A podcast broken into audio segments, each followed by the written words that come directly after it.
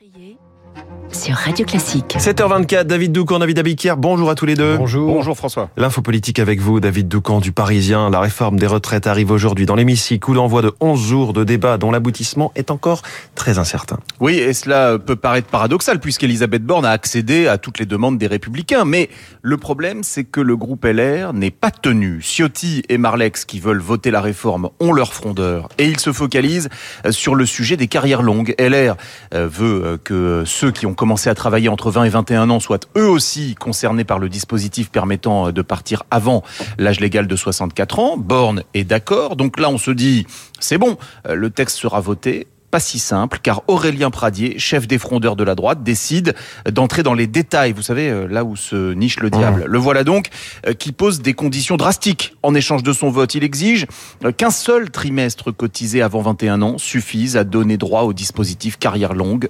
Borne, elle, dit qu'il faut rester sur cinq trimestres, sans quoi la dérogation concernera tellement de monde que budgétairement les 64 ans perdront tout leur sens. En fait, que se passe-t-il?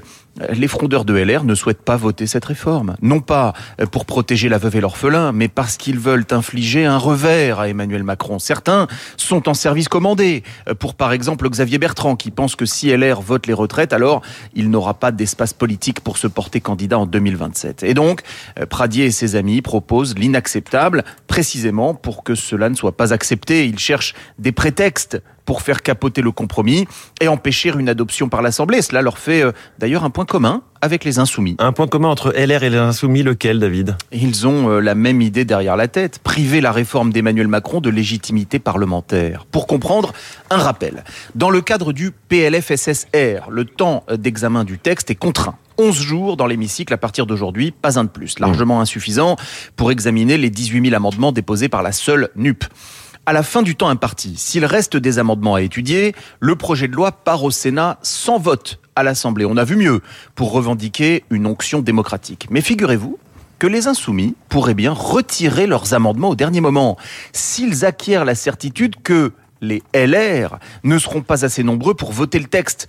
Dans ce cas de figure, le gouvernement serait alors contraint de déclencher le 49-3 afin d'éviter de subir un rejet de sa réforme par l'Assemblée, ce dont franchement, convenez-en, il serait difficile de se relever. À l'inverse, si la droite s'apprête à voter la réforme, alors l'extrême gauche continuera son obstruction.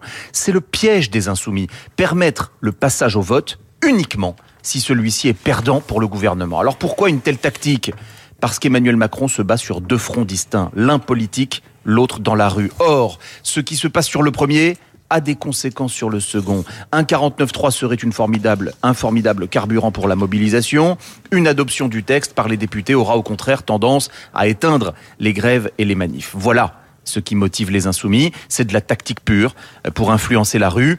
Et à ce petit jeu, les frondeurs de LR sont leurs alliés objectifs. L'info politique de David Doucan. Merci David. David Abiker, les titres de la presse à la une, la double une du Parisien aujourd'hui en France. Oui, une une coupée en deux avec deux sujets différents. Du boulot pour les seniors à gauche et pas de porno pour les juniors à droite.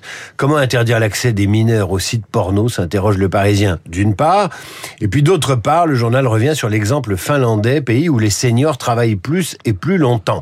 Retraite, la bataille de l'Assemblée, c'est la une de Ouest France, de Libération et du Retraite, Borne joue l'ouverture, titre les échos. Retraite, comment le Rassemblement national et la NUPES essaient d'occuper le rôle d'opposant numéro un? C'est la une de l'opinion. Six mois après, les feux en Gironde, la crainte d'une saison 2 d'incendie, c'est la une de Sud-Ouest. Disparition d'Elena, une piste sérieuse, c'est la une du Télégramme.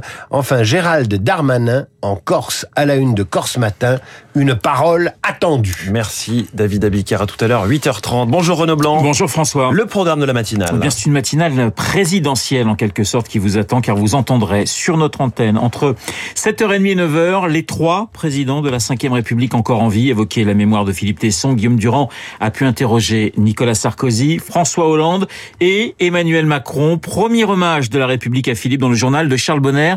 Dans quelques minutes, nos invités ce matin, Philippe Lecor, spécialiste de la Chine, Pékin et Washington évidemment, guerre froide en haute altitude avec le ballon espion. Philippe Lecor à 7h40, 8h15, c'est Christophe Barbier qui sera dans notre studio. Christophe Barbier, éditorialiste, écrivain, comédien. Les retraites à l'Assemblée nationale, ça va chauffer dans l'hémicycle car vous le savez, les députés commencent aujourd'hui l'examen du projet de loi, la réforme des retraites.